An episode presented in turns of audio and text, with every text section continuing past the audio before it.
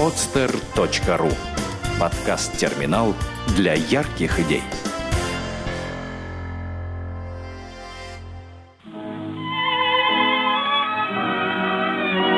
Дети войны. Подлинные истории. Хорошая память – залог счастливого будущего.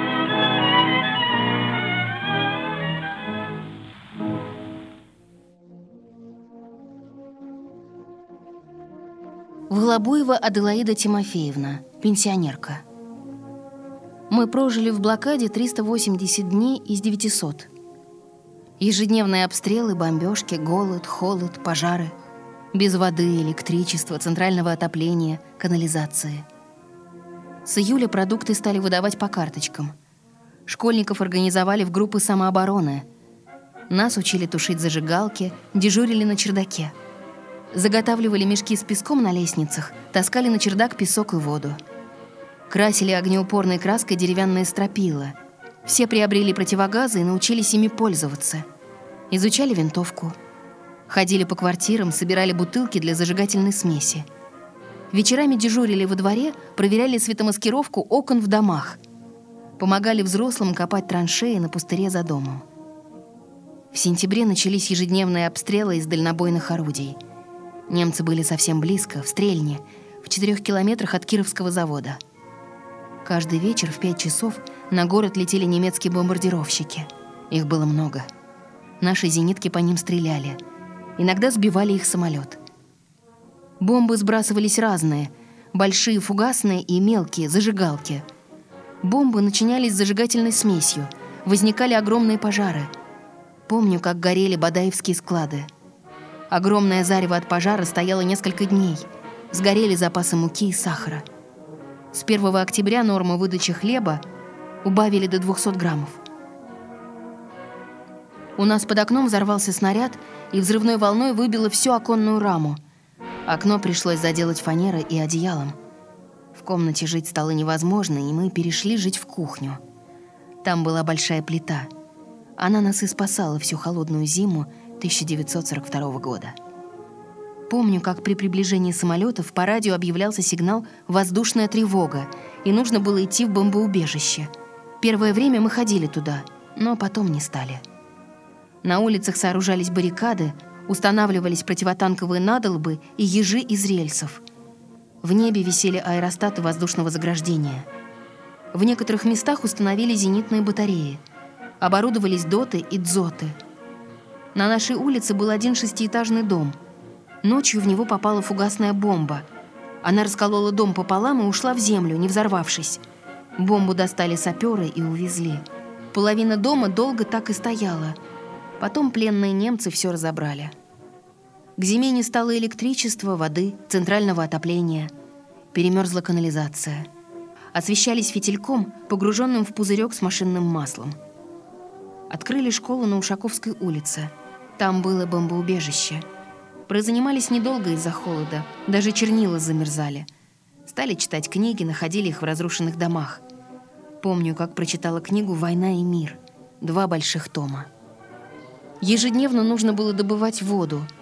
Возле котельной проходила труба, из которой капала вода. Долго приходилось стоять в очереди на холоде. Чтобы поддерживать тепло в кухне, постоянно нужны были дрова. Собирали деревяшки на развалинах домов. Неподалеку были деревянные бараки. Они все были разрушены, и их разбирали на дрова. Хлеба в ноябре выдавали по 150 граммов, а с 20 ноября по 125 граммов. От голода люди стали болеть дистрофией и умирать. Сперва человек худел, потом опухал и уже больше не вставал. По радио передавался стук метронома. Левитан читал сводки информбюро. Раз в декаду объявлялось о выдаче продуктов. Продуктов становилось все меньше. В основном это был хлеб и какая-нибудь крупа, перловая или овсяная. Запасов продуктов у нас не было — Семья состояла из мамы, бабушки, меня и младшего брата. На четверых получали 500 граммов хлеба в день. Хлеб был с разными примесями, черный и тяжелый. Приходилось резать его на узенькие полоски и подсушивать на плите. Полученную крупу делили на 10 частей, чтобы дотянуть до следующей выдачи. Норма была 20 граммов крупы на человека в день. Кастрюлю с похлебкой ставили в духовку, чтобы лучше распарить. Покупали на рынке плитки столярного клея, вымачивали и варили коричневый кисель. Его разливали по тарелкам, как студень, и ели. Однажды в фуражный магазин поступил хлопковый жмых. Я отстояла огромную очередь и получила большую плитку этого жмыха. Дома все были очень рады. Он был зеленоватого цвета, горький и с клочками ваты. Бабушка придумала размачивать его и делать лепешки прямо на плите. Несколько дней продержались. Мама была донором еще до войны и продолжала сдавать кровь во время блокады.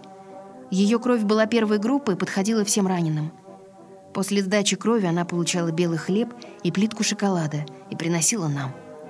Так продолжалось, пока у мамы были еще силы. Пока ходили трамваи, ездили на огороды, собирали капустные листья. Были обстрелы, стало опасно. Да и трамваи скоро перестали ходить. Зимой иногда были перебои с хлебом.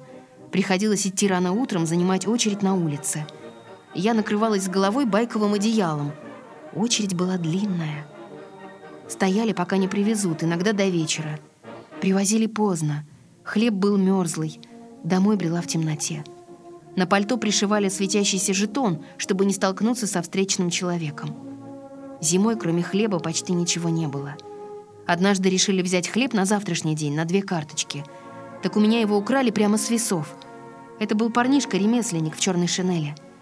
Он этот кусочек хлеба затолкал себе в рот и торопился проглотить – когда я разжала его руку, там были только крошки. В тот вечер мы пили один кипяток. Сделано на podster.ru Скачать другие выпуски подкаста вы можете на podster.ru